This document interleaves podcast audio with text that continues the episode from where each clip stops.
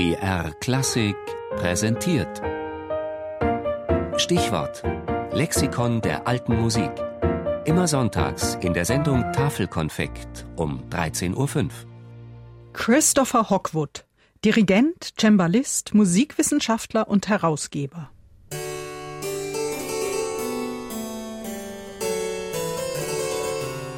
I started music very late when I was about 14.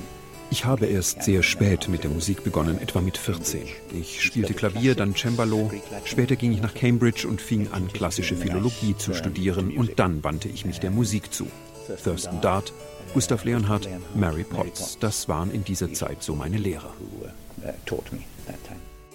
So fasst Christopher Hockwood die ersten 15 Jahre seines musikalischen Werdegangs zusammen.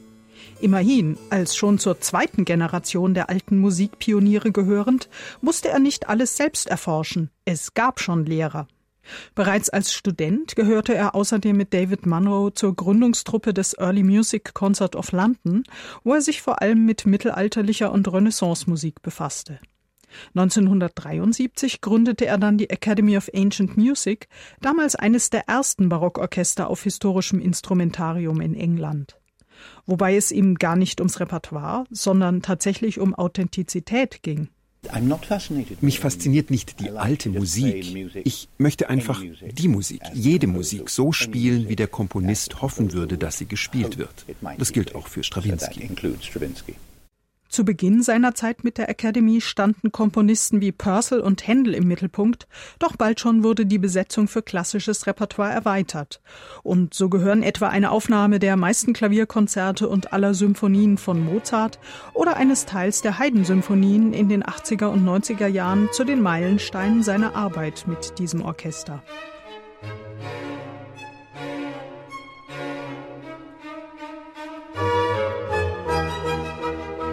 Insgesamt entstanden über 200 Aufnahmen, bevor Hockwood die Leitung der Akademie 2006 abgab.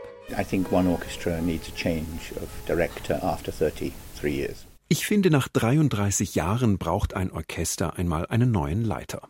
Wobei er das Dirigieren nicht aufgegeben hat.